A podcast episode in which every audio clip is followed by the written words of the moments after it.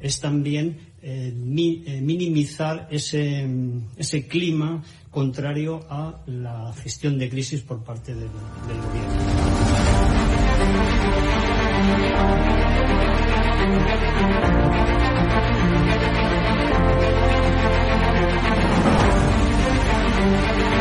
van a dar como digo, de inmediato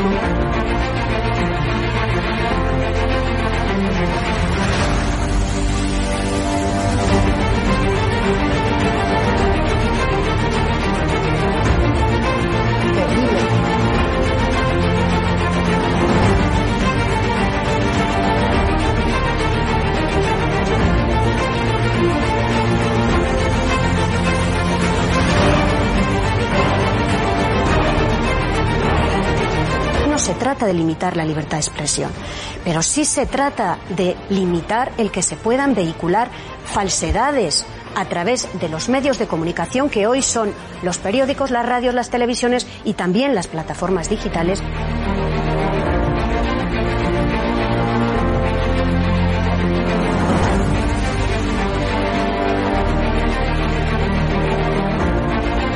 Cuando los comunistas han tenido éxito en momentos en momentos de crisis.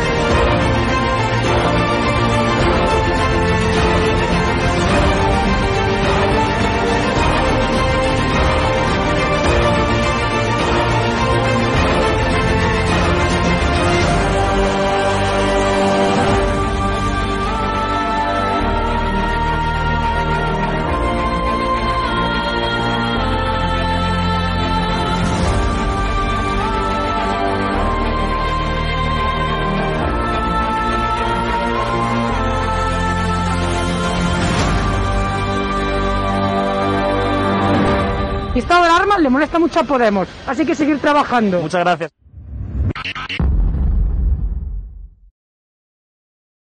Muy buenas noches, espectadores de Estado de Alarma. Perdonen la voz, pero no tengo sustituto, ya sabéis los recursos de los que disponemos. Y hoy he tenido que hacer el programa, además, en solidaridad con esas 25.000 personas que se han quedado en el paro este mes de noviembre. Datos terroríficos de este gobierno social comunista, sus recetas no sirven para nada, están quebrando el sector de la hostelería. Ayer estuve en Castilla y León, intentábamos ir a comer a algún sitio en Valladolid y me comentaba mi anfitrión que estaba absolutamente todo cerrado. ¿A cuenta de qué? O sea, entiendo que hay una situación de pandemia, el COVID-19, pero no hay otras medidas para salvar la hostelería. Es una auténtica locura lo que están haciendo. Subir la cuota de los autónomos, disparar el gasto en asesores a dedo. O sea, es el gobierno que más gasta en mitad de la pandemia. ¿A cuento de qué? Van a destinar 600 millones de euros en inteligencia artificial. Están todo el día bombardeando en redes sociales, están tratando de contratar a una empresa de SEO para lavar la imagen reputacional de la primera dama Begoña, que parece ser que eso le preocupa más a Pedro Sánchez que esos 25.000 parados, 650.000 en lo que va de año, casi 4 millones de parados en total en nuestro país. Lo vamos a comentar con Carlos Cuesta, con Mario Garcés del Partido Popular, portavoz adjunto, y con Víctor Sánchez Real, diputado por Badajoz. 750.000 personas en ERTE.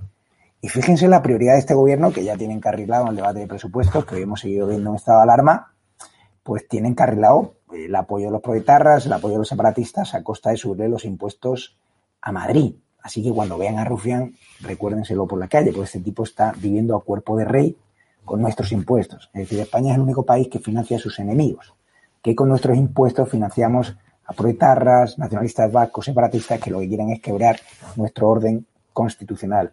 Y como siempre, lo más repugnante es ese pacto del PSOE con los proetarras de Bildu, traicionando a sus propios muertos. Qué vergüenza. Esta semana, de hecho, entrevistaremos a Consuelo Ordóñez a ver qué opina de todo este asunto, eh, líder de COVID. Pero hay un tema muy preocupante, que es la obsesión que tiene este gobierno socialcomunista de controlar el Poder Judicial. Hemos visto cómo hace unos meses intentó pactar rápidamente la renovación del Consejo General del Poder Judicial con Podemos, pues eh, hoy han vuelto a presentar una proposición con Podemos, PSOE, o sea, los socios de gobierno, acelerando para limitar los poderes del Consejo General del Poder Judicial. O sea, han registrado una proposición de ley que recorta, atención, las capacidades del órgano en funciones, pero no abordan la cuestión del recorte de mayorías para renovar el órgano, es decir, los partidos gobernantes lo que dicen es que este nuevo proyecto estará en condiciones de estar aprobado antes de final de año. ¿Por qué quieren controlar el Poder Judicial? Ya controla la Fiscalía General del Estado a través de Dolor Delgado, ya han conseguido que en Bolivia haya un cambio de gobierno que va a bloquear esa investigación que hay en torno a Pablo Iglesias y todo su entorno. ¿Acaso tienen que ver los casos de corrupción de Neurona, toda esa presunta financiación irregular de Podemos, todos los escándalos que salpican al secretario de organización de Podemos, que está investigado por patear a un policía. ¿Por qué quiere Podemos y el PSOE controlar la justicia antes de final de año? Pues eso es lo que vamos a preguntarle ya a Carlos Cuesta, a Mario Garcés y a Víctor Sánchez Real. Les saludo ya. ¿Qué tal, Carlos? ¿Cómo estáis? Víctor Sánchez de Real, diputado de Vox. ¿Qué tal? Buenas noches y Mario Garcés, portavoz adjunto, que hoy tiene mejor cara que la semana pasada porque el debate de presupuestos desgraciadamente está encarrilado. Los presupuestos de sangre, los presupuestos de la ruina. Le he pasado las enmiendas a Carlos Cuesta, las tiene detrás ahí, detrás del kit que tiene detrás de su cabeza y las ha guardado ya para, el año que viene ya. Para Vamos a todos juntos ya, los próximos presupuestos. Vamos a empezar, si os parece. Eh, tenemos a Carlos Cuesta, que es experto en economía. Eh, lo seguimos en OK Diario todos los días, dando exclusivas. Carlos, ¿qué te han parecido los datos de paro? Más de 25.000 personas en noviembre, otra cifra histórica. 750.000 personas en ERTE. O sea, es una auténtica vergüenza. Llegamos a los 3,8 millones de desempleados en un gobierno, por cierto, que dispara el gasto en asesores y en chiringuitos. Mira, en concreto, eh, y esto ya se le puede imputar al gobierno de Pedro Sánchez, es su bagaje, es su, su maletero, es su mochila, económica en el tiempo que lleva, desde la investidura, no de la primera, en la, porque la investidura fue por moción de censura, desde que tiene el gobierno social comunista, 653.128 parados más. Es, es lo que él tiene, es lo que él genera. Hay un cuadro que acaba de salir, que es terrorífico verlo, el cuadro de la OCDE, de impacto económico por países. Van pasando todos los países, arriba está China, Corea del Norte, van pasando todos, evidentemente, Alemania, Italia, Francia, todos, todos, todos países como Italia, que antes estaban muchísimo peor que nosotros, hasta que llegas al final del todo. El último país, es decir, el que más impacto económico, donde más vamos a sufrir todos económicamente, es España. ¿Quién gobierna eh, esa situación? Pedro Sánchez y Pablo Iglesias. ¿Quiénes son los responsables de que tengamos en tasa de mortalidad por el coronavirus eh, el peor resultado, la peor gestión? En mortalidad, la mayor de todo el planeta. En contagios entre eh, sanitarios, podium también y en situación económica el mayor desastre que se ha vivido. Luego cada uno que se invente lo que quiera. Ahora resulta que el problema es que se ha hecho un hospital público en la Comunidad de Madrid. Pues no. El único hecho diferencial de nuestro país con respecto a todo el resto en gestión del coronavirus y en gestión económica es su gobierno. El único hecho diferencial. ¿Por qué España es el país que sacaba pecho en anteriores crisis y decía somos el país donde menos empleo se destruía? Y me refiero a la crisis del año 2000, vivida bajo el gobierno de José María Aznar ¿Cuál, ¿Cuál, era el hecho diferencial con un país como España, que en los momentos en los que había reactivación se sacaba pecho y se decía dos de cada tres puestos de trabajo creados se han creado en España? Me refiero también al gobierno de José María Aznar. Ese país era España. Ahora somos el país en el cual cuando tenemos muertos tenemos más muertos que nadie, cuando tenemos impacto económico, desastre económico y quiebras de empresas tenemos más que nadie y el hecho diferencial, lo siento muchísimo, es la llegada de un gobierno social comunista. El que encuentre otro hecho diferencial, que me lo diga. La población es la misma, las empresas son las mismas, la forma de trabajar es la misma, la iniciativa es la misma, los emprendedores, las grandes compañías son las mismas. El único hecho diferencial es el gobierno, el único hecho diferencial. Eh, este gobierno lleva aproximadamente un mes, dos meses diciéndonos que estamos en recuperación. Yo voy a leer una pequeña lista de los indicadores avanzados que el Ministerio de Economía, cuando enciende sus ordenadores, es decir, la señora Nadia Calviño, los ve Todos los datos que yo voy a dar son datos mensuales en medición interanual. ¿Que los ve? Bueno, pues que me expliquen estos señores si lo que nos viene es mucho más paro o lo que nos viene es la recuperación con la que están intentando engañar a toda la población. Bueno, ventas en grandes empresas, último dato mensual, caída del 5%. Consumo de energía, caída del 2,9%. Producción industrial, caída del 3,1%. Confianza industrial, caída del 11,7%. Eh, producción industrial en el sector de la construcción, caída del 7,2%. Comercio al por menor, caída del 1,6%. Matriculación de automóviles, desplome del 18,7%. Confianza del eh, consumidor, eh, caída del 29%. Matriculación de vehículos de carga, caída del 7,2%. Exportaciones, caída del 0,9%. Importaciones, caída del 10,8%. Afiliaciones, caída superior al 2%.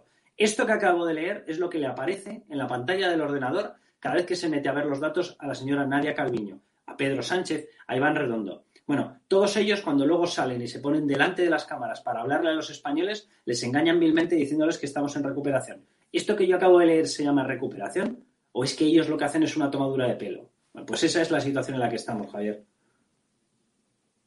Pedro Sánchez hablando de este asunto.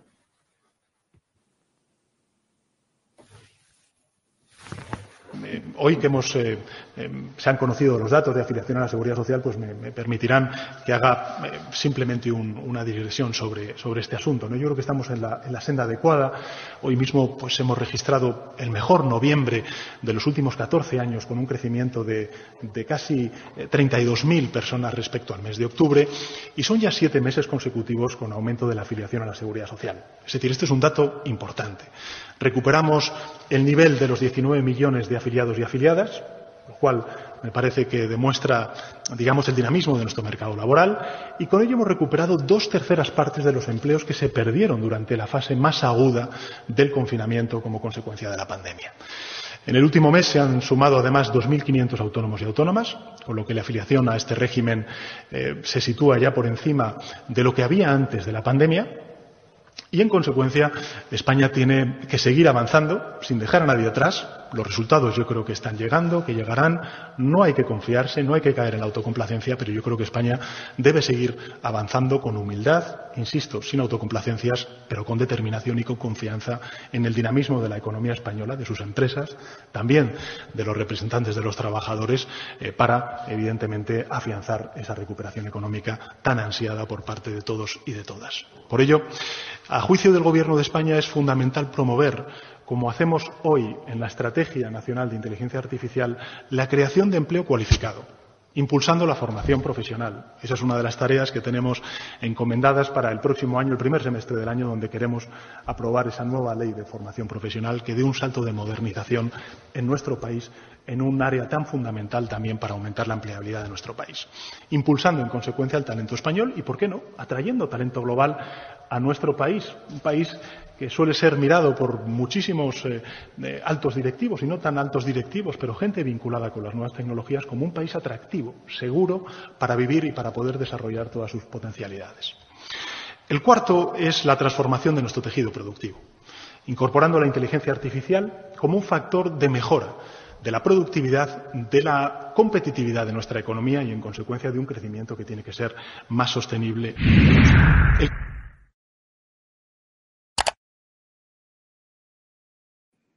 Mario Garcés, si a ti como el secretario, cuando era secretario de Seguridad, o sea, secretario de Estado de Seguridad Social, recibes estos datos hoy de 25.000 personas más de, que se quedan en el paro en el mes de noviembre, ¿usted le recomendaría al presidente del gobierno, Mariano Rajoy, que era entonces, salir a contar la milonga que ha contado Pedro Sánchez, tomándonos por tontos, es decir, casi cuatro millones de parados, y sale vendiendo brotes verdes?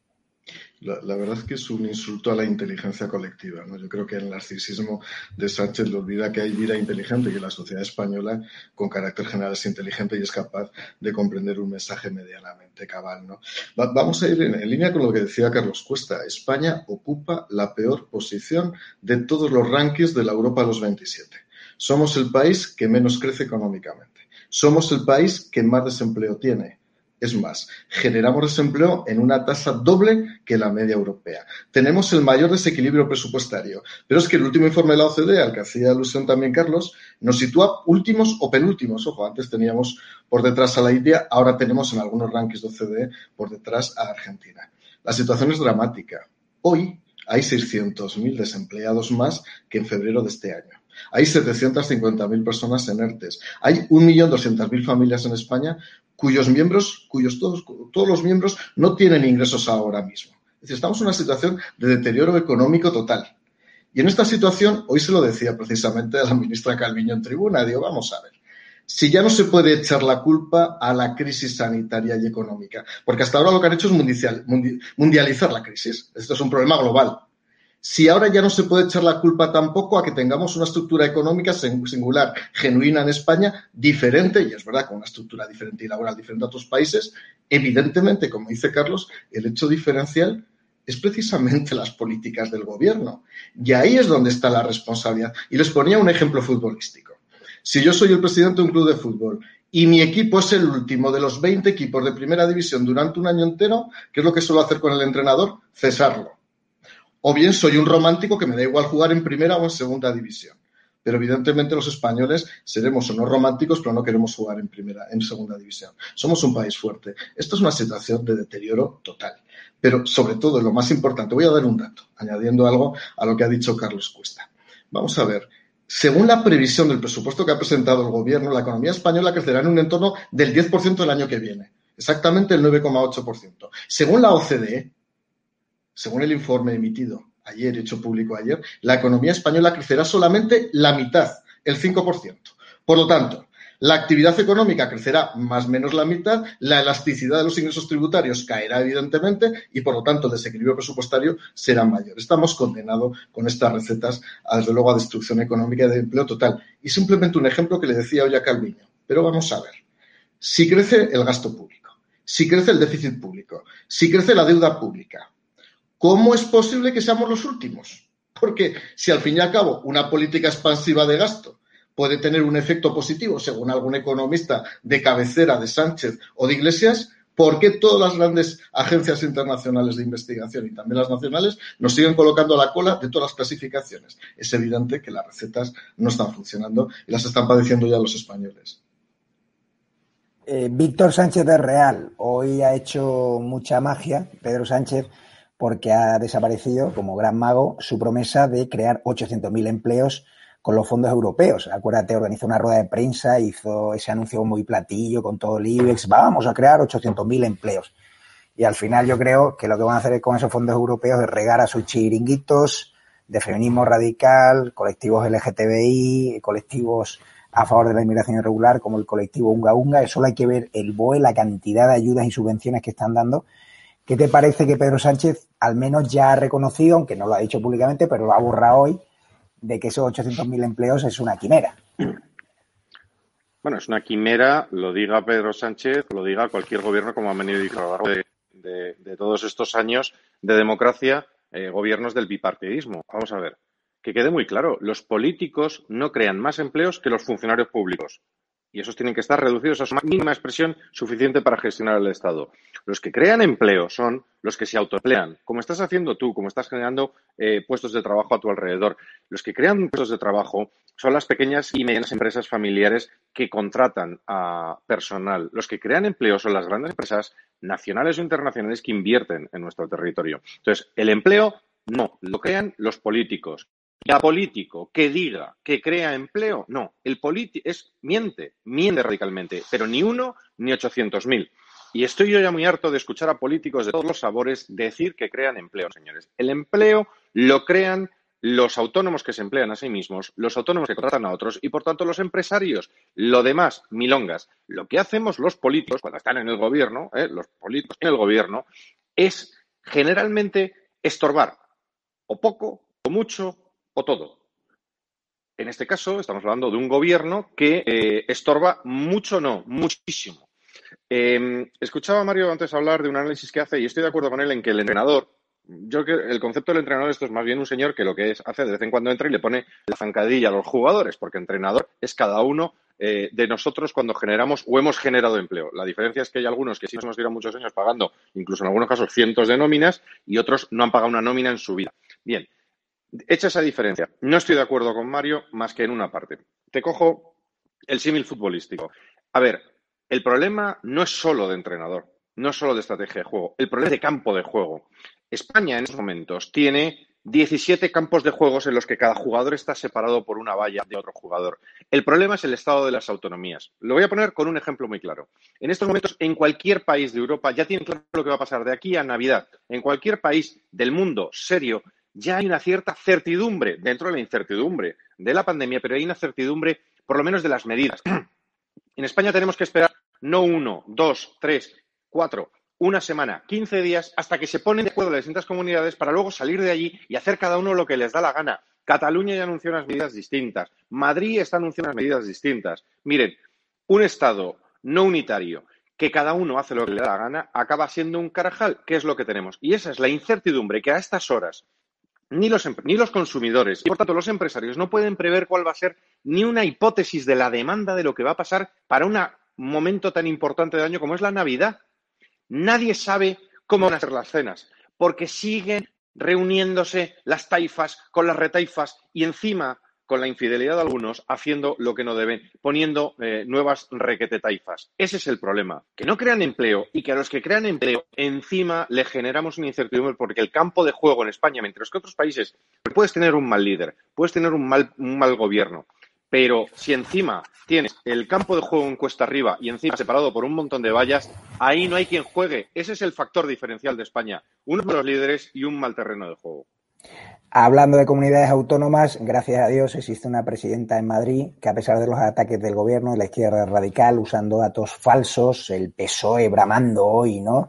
Contra ese hospital que ha hecho la Comunidad de Madrid en un tiempo récord, ¿no? Dicen que el coste del superhospital Zendal es muy alto, pero claro, hay que recordarles que es siete veces menos de lo que robaron con los seres estos socialistas hipócritas. Y hoy Díaz Ayuso, por cierto, ha metido el dedo en la llaga a los independentistas y ha recordado que Cataluña gasta 303 millones de euros en la basura de TV3, la fuente de la manipulación y adoctrinamiento junto con las aulas catalanas del pueblo catalán.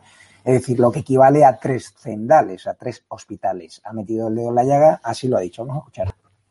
Los nacionalistas gastan al año 1.700 millones en acciones independentistas. Solo en la TV3 se gastan 303 millones de euros, lo que equivale a tres cendales.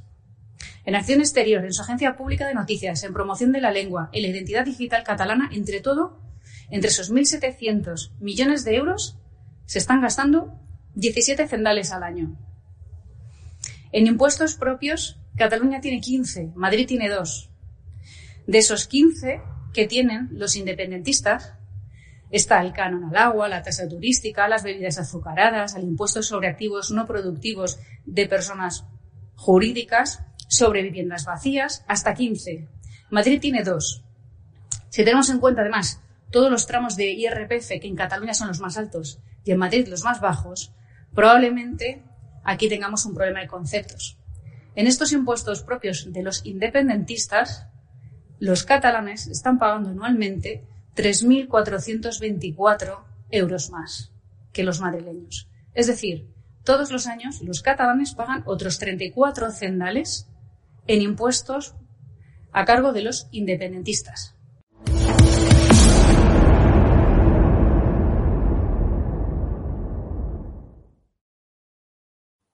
Carlos Cuesta, ¿qué tiene esta izquierda en la cabeza cuando organiza una manifestación contra un hospital público, contra un hospital además que es un ejemplo de transparencia, de, la, de última tecnología? Es decir, es igual que cuando bramaron contra Amancio Ortega, contra nuestro gran empresario por donar máquinas contra el cáncer. Yo creo que el odio que tienen a Díaz Ayuso, yo creo que traspasa ya todos los límites y que hay un doble rasero a la izquierda, que lo hemos hablado mucho en este programa, pero que ya es hasta ridículo, ¿no?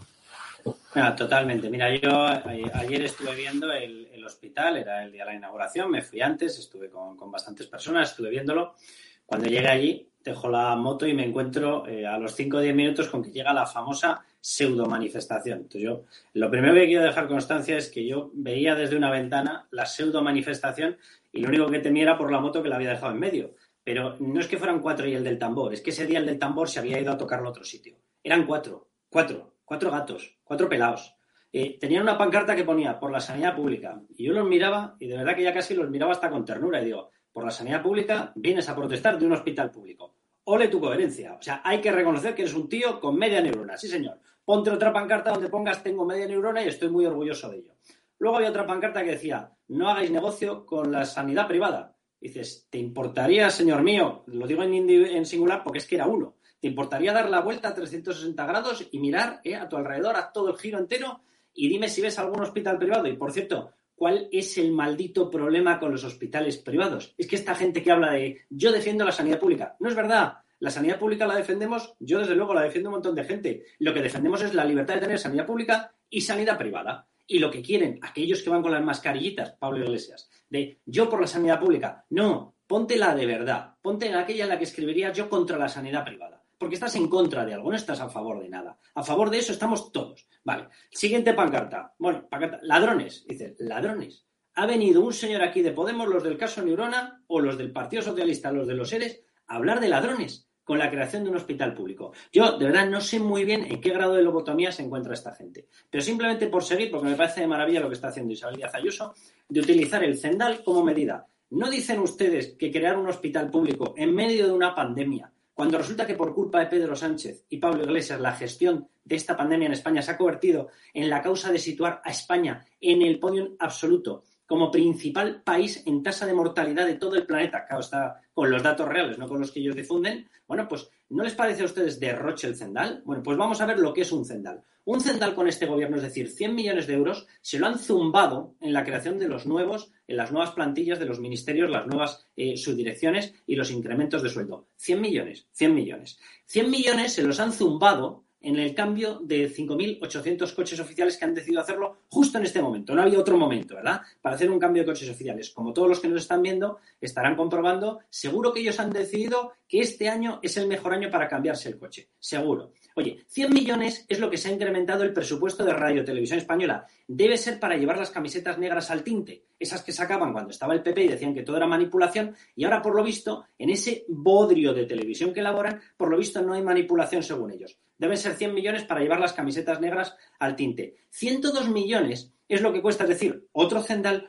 un programa que se han sacado de la manga que se llama Movilidad Sostenible pero si no nos dejan movernos, ni sostenible ni insostenible. 48 millones de euros, es decir, medio cendal medido en camas hospitalarias contra el COVID, son mil camas, pues 500 camas. 500 camas se zumba la señora Irene Montero del rescate europeo. Le han concedido 48 millones, porque el rescate europeo ha considerado este gobierno que una de sus partidas tiene que ser las políticas de género. 48 millones. 500 camas. Creo que salvan muchas vidas los 48 millones de Irene Montero. 200 millones. 200 millones es lo que se destina este año a políticas de conciliación. Mire, yo eh, adoro la conciliación con mis hijos, pero por amor de Dios. O sea, ¿en estos momentos estamos para hacer programitas experimentales de conciliación o estamos para intentar salvar los puestos de trabajo? Bueno, pues todo eso son cendales. Todo eso son cendales. 136 millones, 1,3 cendales a promover unos programas de justicia democrática. Mire, la justicia es justicia, ¿vale? A ver si nos enteramos, que suele ser conveniente.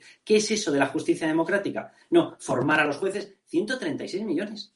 Más de mil camas. Pero ¿estamos todos locos? O sea, o mejor dicho, la izquierda ha entrado ya en la fase de exposición abierta y de orgullo de su taradura mental. Esto es de locos. ¿Pero qué es lo que les molesta que haya un hospital público, por amor de Dios? Mario Barcés, para los madrileños que nos están escuchando, resulta que la Comunidad de Madrid ha anunciado que va a recurrir al Constitucional esa subida de impuestos pactadas entre ERC y entre Pedro Sánchez. Han vendido la moto de que aquí hay un paraíso fiscal. Es decir, Pedro Sánchez, el que promociona a los nacionalistas vascos su concierto fiscal, a los navarros, a los independentistas le da más pasta que a nadie, le quita el límite de financiación, es decir, la supervisión ¿no? sobre ese control de gasto público. ¿Hay oportunidades realmente de que el Constitucional dé la razón a la Comunidad de Madrid? Los madrileños, los que estamos empadronados aquí, ¿nos vamos a ahorrar esa subida fiscal que pretende Pedro Sánchez y Rufián? Sí, no, sin duda. Y para que todo el mundo nos entienda, hace 10 años el independentismo catalán inventó el concepto del España no roba. España no robaba.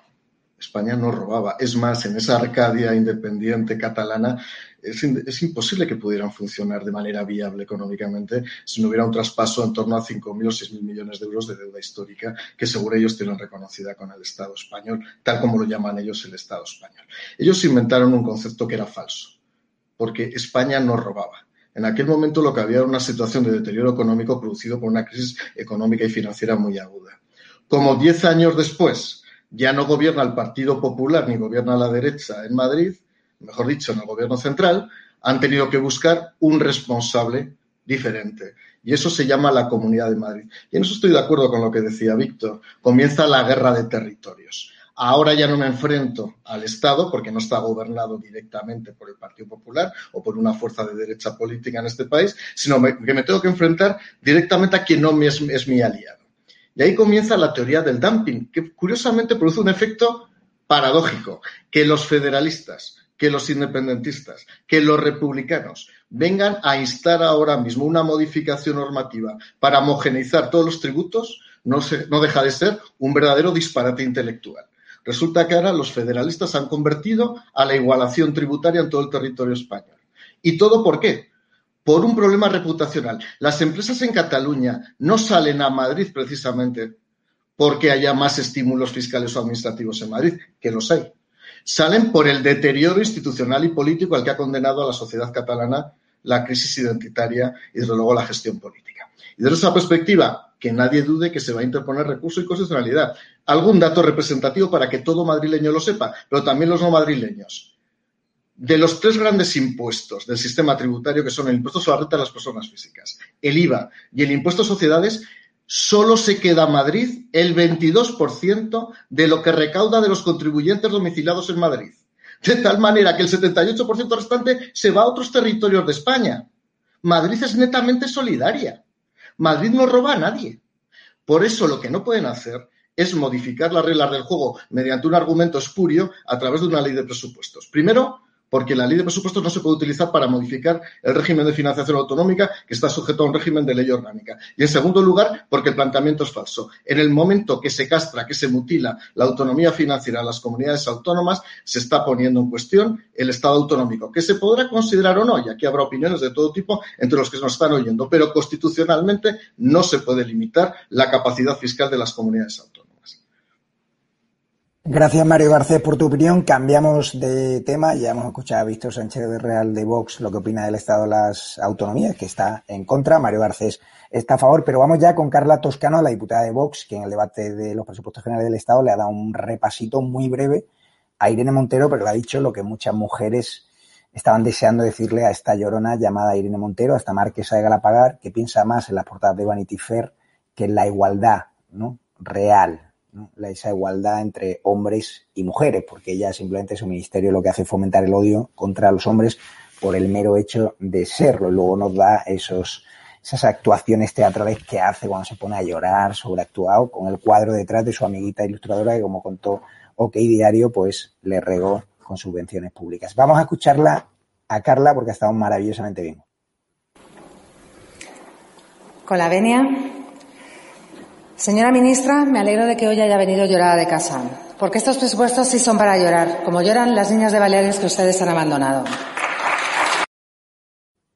¿Qué te parece? Ha sido muy cortito, pero se ha acordado de las niñas de Baleares tuteladas por el gobierno balear que fueron prostituidas y que el gobierno balear ha bloqueado esa investigación. Ha hecho lo que tiene que hacer cualquier diputada en el Congreso y que solo Carla y muy poquitas se atreven a hacerlo. Carla es una crack y yo creo que es una, una, absoluta crack. Y como yo estoy muy orgulloso, y mira que yo me he dedicado a esto de la oratoria y la comunicación durante muchos años, y yo no salgo todavía de mi sorpresa de los cracks. Eh, de verdad, yo me siento que estoy jugando en Champions, rodeado de los 51 diputados de Vox, y cada vez que sale uno, es que hoy ha habido un montón de ellos que han salido. Eh, su primera intervención ante un Parlamento que, como sabe Mario, que está por aquí, no es nada fácil y están haciendo intervenciones absolutamente increíbles. Y la de eh, Carla está, está basada en el, en el conocimiento y en los valores. Es que alguien que habla sabiendo de lo que habla y que entiende de lo que habla, como es eh, Carla, y que cree eh, sinceramente en lo que dice, tiene un poder que ya se puede poner delante de la señora marquesa de Galapagar a decir estupideces enlatadas como las que ha dicho de hoy. Yo estaba haciendo eh, casi una especie con, con, compañeros del gallinero, eh, Carla que estaba sentada curiosamente a mi izquierda, estaban haciendo casi un, un, bingo de cuántas veces repetía algunos términos eh, absolutamente estúpidos y que no significaban nada. ¿no? Carla ha salido con las ideas claras, claro con la prioridad que es la igualdad entre hombres y mujeres, porque no vemos hombres o mujeres, vemos españoles que tienen todos los mismos derechos. Y lo ha dicho muy claramente, que da igual si son altos, bajos, anchos, estrechos, eh, se acuestan con uno, con otro o cuando les da la gana. Para nosotros solo hay españoles con los mismos derechos y las mismas obligaciones. Y Carla le ha puesto los colores, le ha sacado los colores a la señora Marquesa Galapagar, que no solo no sabe de lo que habla, que repite mantras progres y que encima está precisamente poco ejemplo puede dar, porque ella está donde está gracias a una relación personal. No lo olvidemos, que son unos hipócritas, porque ahí ¿Cómo se asciende en Podemos? Bueno, ya lo sabemos, esto se parece cada día más a la familia Manson, eh, donde había un líder carismático y todos se acostaban con todos, pero generalmente siempre acababan acostándose con el líder. Y eso hay que decirlo, porque eso es una secta, eso se parece mucho a una secta, como se llamaba la familia de la familia Manson, eso es lo que tiene montado el señor, el señorito de Podemos, eh, con sus líderes y cómo se van cambiando los unos a los otros. Todos tienen relaciones con todos. Parece mentira. Bueno, lo que ha hecho Carla es confrontarlo, por cierto, con unas vergonzantes eh, frases que decían, por supuesto, las señoras del PSOE y de, Podemos, eh, pero ella es valiente y ha tenido una intervención espectacular. Yo pido que la vean porque han sido siete minutos absolutamente pues, para la posteridad. Carlos Cuesta, vamos al tema central del día, que no he visto a televisiones como la Sexta hablar de ello. PSOE y Podemos registran una iniciativa para limitar el poder del Consejo General del Poder Judicial en funciones. La idea que tienen es que pueda debatirse y aprobarse antes de Navidad para presionar al PP con la renovación. Pero yo creo que aquí el escándalo de Neurona, los escándalos que rodean a todo el entorno de Podemos, presunta financiación irregular, creo que se pueden esconder ¿no? en ese interés que tiene Pablo Iglesias de controlar el Poder Judicial, ya que controla la Fiscalía, ¿no? como dijo eh, Pedro Sánchez, que depende directamente del Ejecutivo a través de Lola Delgado. Hmm. Fíjate, tres patas tienen las, las actuaciones judiciales, es decir, si quieres controlar la justicia hay tres fases en las cuales tienes que meter mano. Una de las fases, efectivamente lo has mencionado tú, Javier, es la fiscalía. Eh, la forma de meter mano ha sido brutal. O sea, directamente a la cabeza, una persona que venía de hacer campaña por el Partido Socialista y que venía directamente de ser ministra de Justicia del Partido Socialista. ¡Paf! Dolores Delgado. Además de quién es pareja de Baltasar Garzón. Baltasar Garzón, a quien representa como abogado, bueno, pues ha representado, por ejemplo, a Evo Morales. Anda, acusado de pagar a, Podemos. ¿A quién más ha representado? Bueno, ha estado eh, totalmente de la mano de Cristina Fernández Kirchner. Anda, eh, la auspiciadora del Foro de Puebla, qué casualidad, justo la agrupación que reúne a todos los partidos internacionales de extrema izquierda para que se difundan, para que se eh, realicen para que se expandan por todo el, planeta. Es decir, de la mano de quién está Baltasar Garzón, justo de esta gente. ¿De quién más? Oye, pues de Villarejo, toma ya, casi mejor, ni seguimos hablando. Segunda escala en la cual tienes que intervenir, en la policía. ¿Qué es lo primero que ha hecho? En la policía, me refiero a la policía judicial. ¿Qué es lo primero que han hecho? Un golpe de mano brutal en la Guardia Civil con Pérez de los Cobos para dejar claro que aquella persona que decía actuar de una forma independiente y respetuosa con la ley puede tener que salir del cargo, puede ser cesado precisamente por respetar esa independencia judicial. El toque, de hecho, llevó aparejado todo un movimiento en la cúpula de la Guardia Civil. ¿Cuál es el tercer elemento? Pues efectivamente, la justicia, el Poder Judicial. ¿Qué es lo que están haciendo? Atención a esto que le gusta tanto a Iván Redondo, esta palabra del relato. Atención, vamos a demostrar cuál es el relato que ellos están haciendo. Primero, pasaron a presionar al Partido Popular diciendo que el Partido Popular está bloqueando los nombramientos de la justicia. Tiene que favorecer esa negociación para que se desbloquee la justicia. Bueno, se creían tanto el argumento que, como publicamos en OK Diario, ahora van y son ellos los que ordenan el bloqueo. Y dices, perdón. O sea, estás pidiendo el bloqueo cuando tú eras el que acusabas previamente al Partido Popular de bloquear los nombramientos por no permitirte que designaras a aquellas personas como vocales del Poder Judicial que a ti te daba la santísima gana. Y has pasado como mecánica de presión a bloquearlo oficialmente. ¿Para qué? Para forzar que la desprovisión de las plazas lleve a poderle acusar, atención, ¿eh? que, hay que, hay, que hay que echarle bemoles a la historia, al Partido Popular, que es el que no lo ha hecho, de estar bloqueando ese proceso de renovación y, por lo tanto, de estar bloqueando el nombramiento de las plazas judiciales. O sea, lo decías tú, Javier, estos señores tienen tomada la decisión, porque son dictatoriales, de intervenir la justicia. Lo quieren por una cuestión de fondo, lo quieren por una cuestión de ADN, la dictadura comunista, los socialistas aspirantes a comunistas, los comunistas eh, populistas, todos ellos comparten su deseo de control de esa justicia.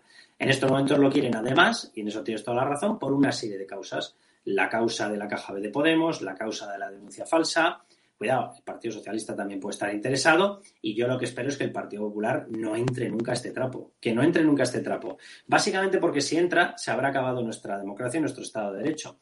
Y dos, porque además es que si entra, lo primero que va a ocurrir es que el mismo poder que le acabe dando al Partido Socialista, el Partido Socialista lo utilizará contra el PP. Por lo tanto, yo creo que aquí hay una cuestión básica, que es una cuestión moral, que es una cuestión práctica, que es una cuestión de inteligencia, que es una cuestión puramente de principios, no se puede en estos momentos pactar una renovación del Poder Judicial, porque es regalárselo a la izquierda para sus fines, y sus fines son dictatoriales. Pues teniendo al portavoz adjunto del Partido Popular en el Congreso, Mario Garcés, ¿qué vais a hacer con la renovación del Consejo del Poder Judicial? Porque esto suena también a un chantaje al PP para presionaros, ¿no? sin duda, primero, todo ha sido absolutamente esperpéntico, porque hoy hemos tenido conocimiento, hoy se ha registrado la propuesta de tramitación del decreto ley, no se ha señalado fecha para que la mesa del Congreso la califique, pero sí es verdad que hay un intento de que sea aprobado antes de final de año y estamos en la primera semana de diciembre. Por lo tanto, desde luego es un ejercicio de atropello permanente y de colonización de las instituciones. Es evidente. Eh, antes de decir nada, como se ha citado Baltasar Garzón, quiero recordar que Baltasar Garzón, estos que están tan aficionados a exhumar cadáveres, eh, están también acostumbrados a inhumar la división de poderes. Baltasar Garzón fue la persona que en este país perteneció a los tres poderes en un periodo de seis meses, al Poder Ejecutivo, al Poder Legislativo y al Poder Judicial.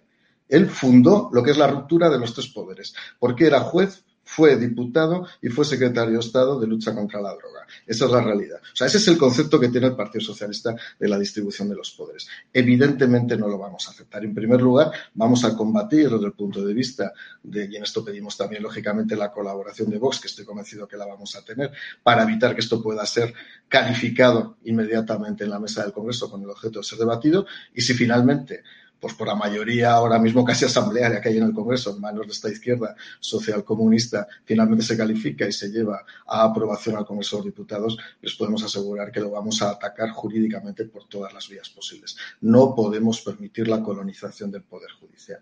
La división de poderes es base del contrato social. Contrato social basado en, el reparto, en la distribución, en la representatividad del ciudadano, sus intereses y en los contrapesos. Si realmente ese ejercicio totalitarista, militante, que tiene un Unidas Podemos ha sido comprado directamente por Sánchez, que ya lo tenía antes de ser aliado de Sánchez. Esto lleva a cabo el derrumbe de parte del Estado de Derecho, evidentemente nos vamos a poner por todos los medios posibles. Por lo tanto, en ese sentido estaremos, estoy convencido con Vox, estaremos trabajando conjuntamente. Víctor Sánchez Real de Vox, ¿qué vais a hacer desde la bancada del partido de Santiago Bascal? ¿Qué iniciativa vais a presentar contra esta vergüenza, esta propuesta para quitarle el poder a los jueces y otra vez inmiscuirse el Poder Ejecutivo en el Judicial. Hemos sido muy claros desde el primer momento. Nosotros vamos a luchar contra esa ley, la vamos a llevar, si es necesario, al Tribunal Constitucional. Una vez eh, vamos a luchar en el Parlamento y si adelante, pues evidentemente entendemos que es absolutamente constitucional. Como hemos hecho con otras cuestiones, nos iremos porque afortunadamente los españoles nos dieron por encima de 50 diputados para hacerlo. Pero sí permíteme una cosa, y Mario sabe que yo con Garcés tengo una relación magnífica en lo personal, eh, me llevo muy bien con él desde que nos hemos conocido en el Congreso, pero tengo que decir una cosa que es muy dura y es la siguiente. Yo he estado todo el día, ayer salieron varios periodistas especializados en el PP a decir que el tema del acuerdo sobre el Poder Judicial entre el PP y el PSOE estaba ya hecho, que lo único que faltaba era decir la fecha en la que venía bien o no le quedaba demasiado mal al PP que se anunciara ese acuerdo. Yo esperaba que hoy saldrían en tromba todos los portavoces y portavoces adjuntos del PP a decir que eso era mentira. Mí me gustaría que nos dijera si es mentira que hay un acuerdo, eh, si hay un acuerdo entre el PP y el PSOE ya hecho, como se ha dicho por periodistas de reconocido prestigio y que tienen enormes conexiones dentro del PP, que se ha hecho durante las 24 horas, si eso es mentira. Y si eso es verdad, a mí me gustaría que nos dieran una explicación de por qué tienen ese acuerdo. Eso no va a afectar. Ya sabe el PP que ya nos puede hacer eh, perrerías, ya sabe el PP que nos puede insultar por tierra, mar y aire, que nosotros vamos a hacer lo que sea bueno para España y los españoles. Pero lo que también vamos a hacer es exigir que aquellos que están colaborando, teniendo prácticas colaboracionistas con este gobierno, que las aclaren, que las desvelen y si las tienen, que cesen de hacerlas inmediatamente. Porque lo que no puede, hacer, no, no puede ser es hacer, eh, estar enfrentados a este gobierno intentando ir adelante con este gobierno, contra este gobierno, y por otro lado estar eh, en, en, las negociaciones con el señor Zapatero, con su secretario general, el señor Teo García Gea, y alcanzando esos acuerdos por debajo de la mesa. Eh, que salgan a la luz, que salgan con sinceridad. Y si no van a ayudar a hacer oposición al gobierno, pues mire, que no molesten, pero por lo menos que no engañen. Esa es la, principal, y lo siento, pero tengo que ser así de duro, porque ayer, hoy no ha salido ni un solo portavoz del PP a, desmentir esto. Eh, igual es el momento de que se desmienta. ¿Hay o no hay un acuerdo con el PSOE y están esperando el momento adecuado? Porque, claro, es muy antipático ahora, con esto de Bildu, fíjate cómo vamos a salir ahora con este acuerdo. ¿Hay o no hay un acuerdo? Por alusiones, Mario Garcés, que sé que era una persona transparente y hasta donde sé, o sea, supongo que podrás comunicar lo que tengas conocimiento. Lo mismo hay un acuerdo y no tienes conocimiento. A ver, yo, por alusiones, en primer lugar, las emocionales. También soy muy amigo de Víctor, nos hemos hecho muy amigos y sabes que te quiero mucho. ¿eh? eh y sabes perfectamente que llevo varias semanas sin dormir preparando enmiendas y trabajando un montón. Yo ya he salido al paso de todo lo que ha sido la negociación presupuestaria y el trámite presupuestario. Vamos a ver si ahora mismo presenta el gobierno de Sánchez una propuesta con el objetivo de paralizar todo nombramiento y someter el control de nombramientos al designio directamente de Sánchez y sus aliados, es porque no hay ningún acuerdo con el Partido Popular. Ningún acuerdo. Hoy te aseguro, y aseguro a toda la gente que nos está escuchando, que lo que hemos hablado es que tenemos que atacar por todos los medios, y en eso evidentemente se incluye un recurso de inconstitucionalidad, esta propuesta del Real Decreto Ley que constituye una invasión absolutamente ignominiosa del Poder Judicial y del control del nombramiento de los jueces. Por consiguiente, insisto, yo he estado en mi parte, he estado en la parte económico-presupuestaria, he estado en la parte de la cual soy responsable, pero os aseguro que todo lo que nos ha movido hoy directamente en sede del Grupo Parlamentario Popular es atacar jurídicamente el acuerdo de la mesa cuando se celebre y, evidentemente, si se llega a aprobar este Real Decreto Ley, automáticamente presentar el recurso de inconstitucionalidad. Pues vamos ya con Carlos Cuesta, eh, porque Carlos, hablabas de que Podemos le tiene mucho miedo ¿no? a, los escándalos que le puedan salpicar. Parece ser que Echenique, creo que tenemos el pantallazo por ahí, pues va a ser muy presionado para que aclare ¿no? Eh, realmente cómo funcionaba la financiación de, Neurona. Es decir, el juez ha ordenado investigar los pagos a Neurona desde la cuenta de Podemos apoderada por Echenique, que hace unos días fue condenada, fue condenado por atentar al honor contra una persona fallecida a la cual le llamó violador. También Monedero va a tener que testificar, va a tener que aclarar su papel en la fundación. Estos escándalos con el control del Poder Judicial del Gobierno van a llegar a buen puerto para los intereses de los que queremos en nuestro país y de los que queremos que estos golfos acaben en la cárcel por sus relaciones con las narcodictaduras. Bueno, pues veremos en qué acaban, ¿no? La, cuestión, eh, yo creo que es una cuestión por nuestra parte, por la parte periodística, de ir aportando información e ir aportando pruebas. O sea, lo que nosotros estamos en estos momentos publicando no son eh, estrictamente indicios, son literalmente pruebas. Es decir, nosotros hemos puesto encima de la mesa declaraciones testificales de una persona como Calvente, que es la primera que identifica que existe una caja B en Podemos, que es la primera que además aporta a su vez 80 folios eh, con pruebas, pruebas numéricas, pruebas de movimientos de dinero, en las que se justifica esa caja B. Nosotros hemos revelado exactamente igual las actuaciones que se estaban llevando y determinados movimientos y presencia de gente de Podemos en organizaciones como la ecuatoriana Fundación CELAB, el programa también ecuatoriano Prometeo, los movimientos que ha habido eh, de dinero por parte de Bolivia. Hemos publicado contratos de pago personalmente, eh, algunos de ellos a la cúpula fundacional de Podemos. Hemos publicado las cuentas internas y el registro de las cuentas de la Fundación CEPS, donde aparecía además órdenes de que fuera beneficiario, entre otras personas, Pablo Iglesias Turrión. Es decir, nosotros lo que hemos puesto encima de la mesa son pruebas más que evidentes. Veremos qué es lo que acaba pasando en el Tribunal Supremo. Pero vamos, yo lo único que puedo decir es que con mucho menos al Partido Popular, por ejemplo, se le llevó de, cráneo y se le acabó eh, generando una situación procesal que derivó en una moción de censura que acabó con su gobernabilidad. Esto es así, esto es así. Posiblemente incluso con menos de lo que ya ha aparecido. Nosotros los periodistas tenemos una función y tenemos unos límites. Nosotros no tenemos capacidad de solicitar un rogatorio en otro país. Nosotros no tenemos capacidad de hacer una investigación presentándonos con una orden judicial. Todo eso lo tiene que hacer ahora. ¿Quién? Pues entre otras cuestiones lo tiene que hacer la Fiscalía, que es la que tiene que instar estas actuaciones. Si hay una decisión tomada para ir frenando esto, pues evidentemente nosotros no podremos hacer más. Pero yo creo que es obvio y evidente, y pongo un ejemplo, que no es muy normal que la compra de tu sede sea una compra de un inmueble que evidentemente no está preparado, y lo digo porque tienes que acabar invirtiendo dos millones en obras y que, o oh, qué casualidad, lo gestiona la tía del máximo eh, dueño, por decirlo de alguna manera, de ese partido. Lo gestionó la compra de la sede la tía de Pablo Iglesias. No es muy normal que en la compra de tu casoplón en Galapagar resulta que esté presente el tesorero del partido. No es muy normal. No es muy normal que la gestión de la compra de ese casoplón la llevara también la tía. Con lo cual la tía se llevaba comisión de todo. Por cierto, la tía, por la compraventa por parte de Podemos de la sede en la que se encuentra en estos momentos, se llevó 70.000 euros. No es muy normal.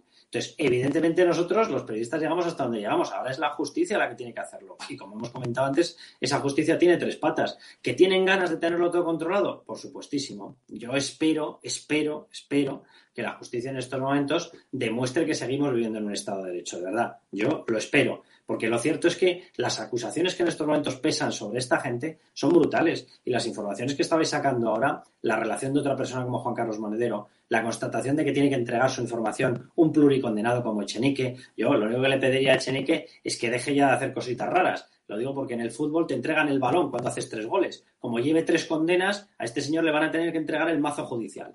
Entonces yo, vamos a ver, es un partido que el que quiera no ver lo que está pasando es porque ha decidido taparse los ojos.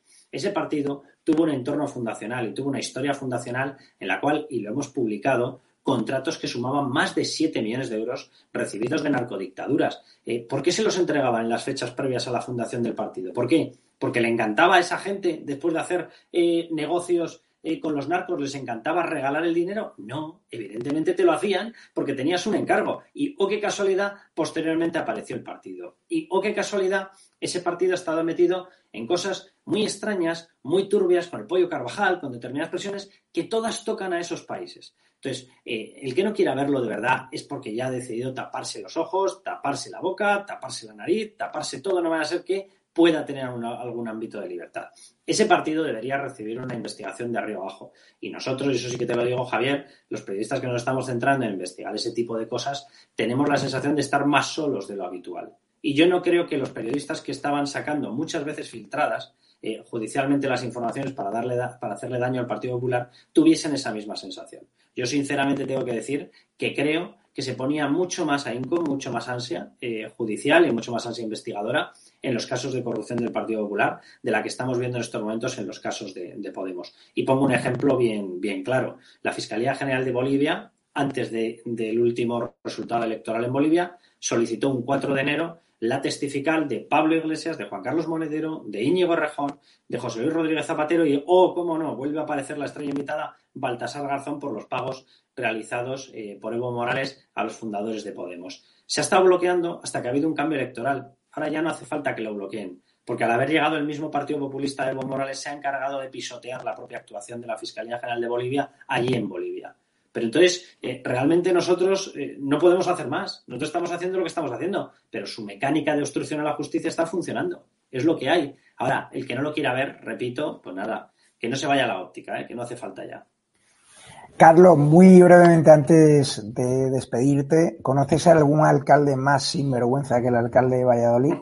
Al cual la habéis destapado que se fue en un yate de lujo, también estuvo la milla de oro de Marbella, con un coleguita que le dejó el yate y resulta que ese coleguita le ha subvencionado con 200.000 pavos contratos públicos. Y hoy a uno de vuestros periodistas le decía que era un pesado que no le preguntase por ese tema. O sea, como una ciudad como Valladolid que es una ciudad hecha y derecha de gente de, puta madre, que yo cada vez que voy allí recibo muestras de apoyo y de cariño, puede estar gobernado por semejante sinvergüenza y machista, porque atacó a Cristina Seguida. déjame que, diga una cosa muy breve y simplemente como, como cuestión ya representativa de qué es este caso.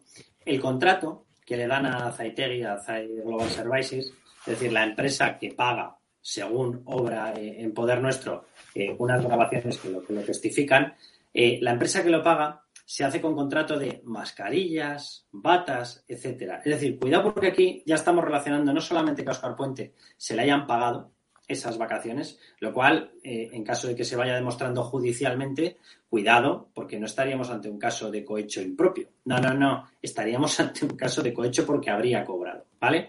En caso de que todo eso se consiga aprobar definitivamente, y de verdad que simplemente es cuestión de instarlo, porque sabemos que la factura existe y por lo tanto si se solicita, esa factura se va a tener que poner a disposición judicial y por lo tanto se va a demostrar eh, fehaciente y judicialmente todo lo que, lo que estamos contando.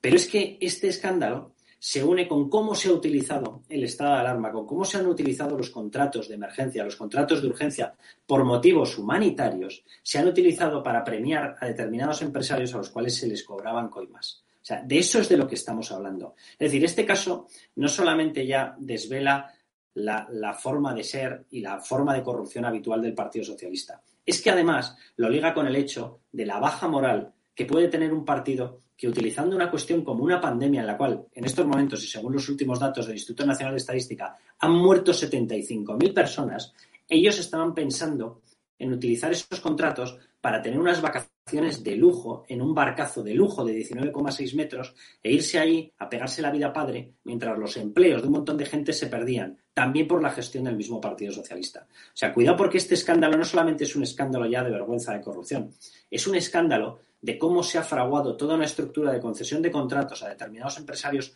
porque les daba la gana utilizando una premisa que tiene sentido. Y es que en un momento de premura, en un momento de absoluta necesidad, evidentemente puedes tener que saltarte algunos controles, pero no para montarte un chiringuito corrupto.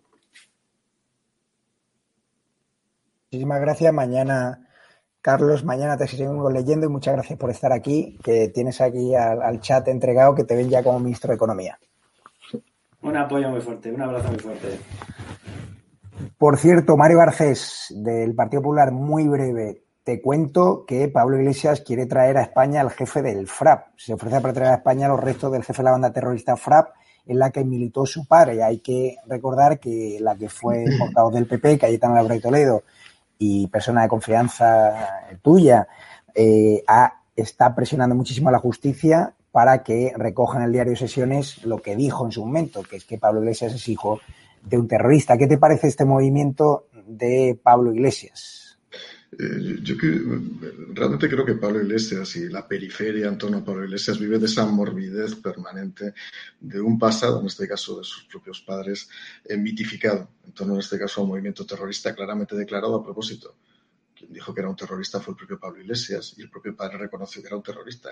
O sea, que es que eh, en este sentido no hay nada que pueda ser objeto de ningún tipo de reproche jurídico, de reproche penal. Yo he sido el portavoz adjunto de Cayetano Álvarez de Toledo. Confieso que aquel día cuando acabo de intervenir me levanté a aplaudir en una de las intervenciones más apoteósicas y gloriosas que he visto en el Congreso de los Diputados. Y a mí estos movimientos realmente de arena y cenizas me parecen realmente un verdadero disparate se podía dedicar a pensar en la sociedad española, en nuestros hijos, en el futuro de las nuevas generaciones, están hundiendo el país y lo único que se dedican, como digo, es a arrastrar arena y arrastrar esas viejas hierbas del pasado que nos trajeron tan mala, luego, este presente tan, tan sórdido de esas dos Españas que es lo único que quieren ahora mismo reinventar intentar convertir España en una especie de, de, averno donde nos enfrentemos unos a otros.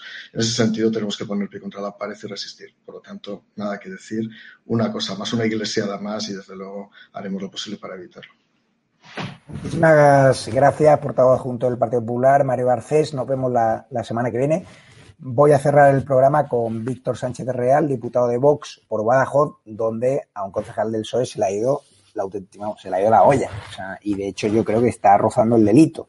Vincular la educación concertada, de la que yo soy producto, y donde hay muchísimos profesionales de la concertada, bueno, por no decir todos, alumnos, estudiantes que han salido de la educación concertada siendo brillantes alumnos, pues una concejal del PSOE en Badajoz vincula la educación concertada con la pederastia. Vamos a ver el vídeo y te dejo un par de titulares para cerrar el programa.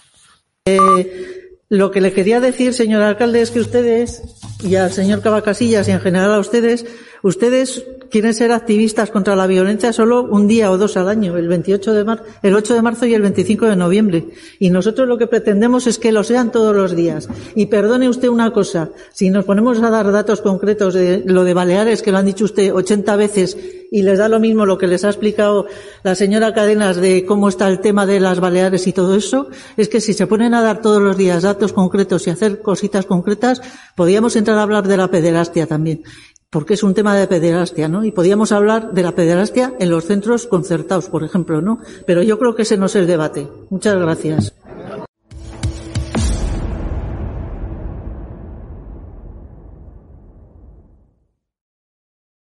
Supongo que como diputado pacense le dará vergüenza y tomará iniciativas, eh, no sé si parlamentarias o legales, contra esta concejal del PSOE, ¿no? que ha dañado la imagen y la reputación de la educación concertada. Bueno, lo, primero, pedir a esta persona o que un terapeuta de guardia la trate o que su terapeuta habitual, que sospecho que lo debe tener, eh, actúe inmediatamente para eliminar el sufrimiento mental que tiene una persona capaz de decir eso sobre los centros eh, sobre una generalización como los centros. Pero es que si fuera una ocasión, pero es que esta persona, yo he puesto hace un rato un hilo de Twitter para que conozcan ustedes a esta persona. Esta es una señora que cuando una persona había perdido a su abuela, lo puso en redes, en Twitter, esta persona le y, alguien le contestó, bueno, vamos a rezar por tu abuela. Ella contestó, eso, eso, rezad, rezad. Esta es una, es una señora que cuando salimos en la manifestación, eh, recordarás con los coches que llenó todo Badajoz, la manifestación más grande que se recuerda, empezó a decir barbaridades como que estábamos amenazando, ocupando las calles. Pues, un hilo y lo pueden ver ustedes. Hemos pedido su dimisión desde eh, Vox eh, Badajoz Capital, desde Vox Provincial. Eh, y sinceramente, yo creo que esta gente lo que necesita es que toda España sepa lo que pasa por sus mentes. Porque cuando hablan es cuando vemos lo que de verdad piensan y lo que de verdad son capaces de hacer. Estas personas que tienen responsabilidades de gobierno municipal, autonómico, nacional, eh, bueno, pues son algunos que no lo puedo describir, no, soy psicólogo, pero creo que todos tenemos en la cabeza eh, las, las, cuestiones psicológicas que probablemente pasen por, por, la cabeza de alguien para decir esta barbaridad. Y esto solo lo hacen cuando defienden al PSOE, ¿no? El Partido eh, Socialista provoca en ellos una defensa, pues como la que hemos tenido también con un el Orza absolutamente en el Congreso, absolutamente fuera de sí, que nos ha acusado a los de Vox de llevar armas. Yo tenido un incidente enorme, gravísimo con, con Oden Orza. Yo recuerdo que el, único diputado que se recuerda en la historia que llevó un arma al Congreso, la sacó, la amartilló y la dirigió contra un diputado de la oposición fue precisamente un tal Indalecio Prieto que era del PSOE. Bueno, esta es la mentalidad que tienen, eh, que es casi psicopática en algunos casos. No digo que todos, pero sí hay muchos defensores en cargos públicos que defienden de tal manera al PSOE son capaces de decir cualquier barbaridad sobre la educación concertada, sobre un diputado de Vox, sobre una persona que pasaba por allí o sobre las personas que sencillamente rezan. Eh, yo creo que algunos de ellos están enfermos y yo creo que su ideología sí que es una ideología enormemente enferma. Sánchez de Real, te despido ya. Muchísimas gracias. Nos vemos la semana que viene porque empieza ya el directo de Raúl, un murciano encabronado. Os voy a dejar el enlace en el chat, pero antes de nada os pediría que apoyéis este proyecto que defiende la libertad, que, que muchos decís en el chat, te cuentan lo que televisiones como La Sexta se callan, te cuenta la verdad con un cartel de analistas de primer nivel, con diputados de primer nivel, vienen del PP, vienen de Vox, vienen ahora menos de Ciudadanos, no sé por qué, si es que le molesta que le llamamos veletas, pero lo cierto es que si queréis ayudar tenéis varias opciones. Miembros de la comunidad de YouTube, en el botón unirse, con una módica cuota, podréis tener vídeos en exclusiva, privilegio, contacto directo conmigo en función de la categoría, con Cristina Seguí, participar en el programa, mm, tomar decisiones en el programa. Es muy importante que nos apoyéis. También en Patreon. Os podéis meter en la página de Patreon, Estado Alarma, y ahí ser un miembro, suscriptor de Estado Alarma. Y antes que dejarte el dinero en otra plataforma de multinacionales, pues si tienes unos ahorrillos, pues invertir en un proyecto que defiende a tu país sin complejo y que quiere echar a Pedro Sánchez y a Pablo Iglesias de la Moncloa cuanto antes y que está haciendo ese trabajo sin apenas medios que debería hacer la televisión española. Pero la televisión española está entregada a Podemos y aquí estamos, contraprogramando y contrarrestando esa propaganda socialcomunista que tiene aborregado a muchísimos españoles. Y también nos podéis ayudar a través de esa cuenta bancaria Ibercaja ES 72 20 85 92 98 7803 30 43 1954. Si queréis que lleguemos a todos los hogares de España, que el altavoz de estado de alarma sea más fuerte, que estemos más en Canarias, en Cataluña, en el País Vasco, como hemos hecho, jugándonos el tipo, defendiendo la libertad, muchos de vosotros nos dais las gracias, nos transmitís el agradecimiento vía email, estadoalarmatv.com. Pero si queréis realmente que tengamos medios y miremos de tú a tú a Ferreras, a Risto Mejía y compañía, ayúdennos a construir una gran alternativa mediática. Los contenidos los tenemos, los colaboradores los tenemos, las ganas y la valentía y la gallardía está. Ahora solo faltas tú. España sin duda te necesita. Me voy ya con Raúl, abrimos un nuevo directo porque vamos a hacer un especial sobre Lanzarote. Si nos ayudáis a recaudar fondos, podrá viajar el equipo de Estado de Alarma a Lanzarote. Yo iré que estará Santiago Abascal el sábado, organiza allí una concentración en Lanzarote donde la situación de la invasión inmigratoria, pues ya sabéis lo que es. Por cierto, vamos a hablar en el directo de esa pareja belga. Ha habido movimientos en el Granada Park a raíz de las investigaciones nuestras que demostraron que fueron acosados por empleados de la Cruz Roja, por sus vigilantes de seguridad y por inmigrantes irregulares. Muchísimas gracias. Os dejo ya el enlace directo al chat de Raúl para que podáis apoyarnos. Por cierto, ha habido ahí varios superchats que estaba por ahí Concepción Sarasa y otro más que se me ha perdido, gracias Ángel T, nuevo miembro de la comunidad de YouTube. Lo dicho, dejo el enlace de Raúl y perdonen por esta voz, que es fruto del cansancio, fruto del trabajo, y es que me estoy desviviendo por vosotros y por defender a mi país. Y espero que algún día alguien lo valore. Yo sé que sois muchos los que lo valoráis, pero a alguien me refiero a empresarios que tienen capacidad para montar una televisión, que vean que tenemos audiencia, que vean que tenemos ideas, que somos creativos Así que si algún empresario se quiere anunciar, escríbanos a estadoalarmatv.gmail.com. Los españoles, los espectadores lo valorarán y llegaréis a millones de dólares. Muchísimas gracias a todos. Me voy ya.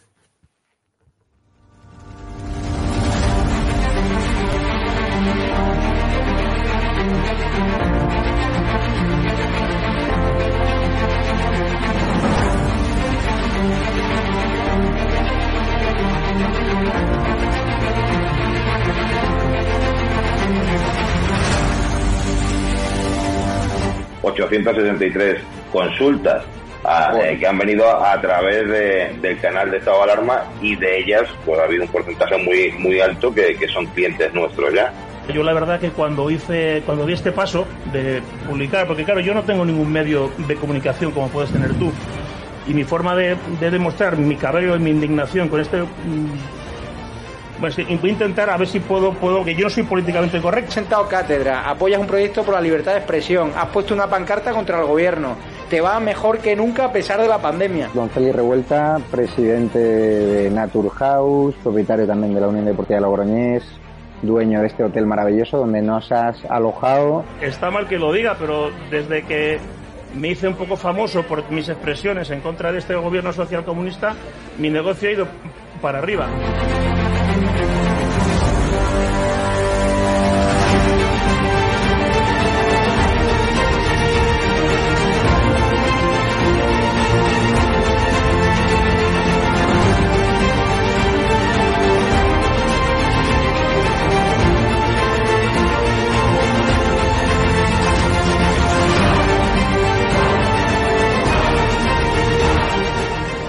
Necesitamos empresarios valientes como tú que quieran dar a conocer sus productos y que quieran, a su vez, defender la libertad con un proyecto como estado de alarma, el mejor lugar para anunciar tus productos o servicios. No hemos tenido ningún problema desde que estamos en estado de alarma, ni por estado de alarma, y ha sido totalmente beneficioso. Te lo agradezco de corazón porque hacen falta más empresarios como usted que apuesten por proyectos socialistas, por la libertad de expresión y por alojar por la libertad.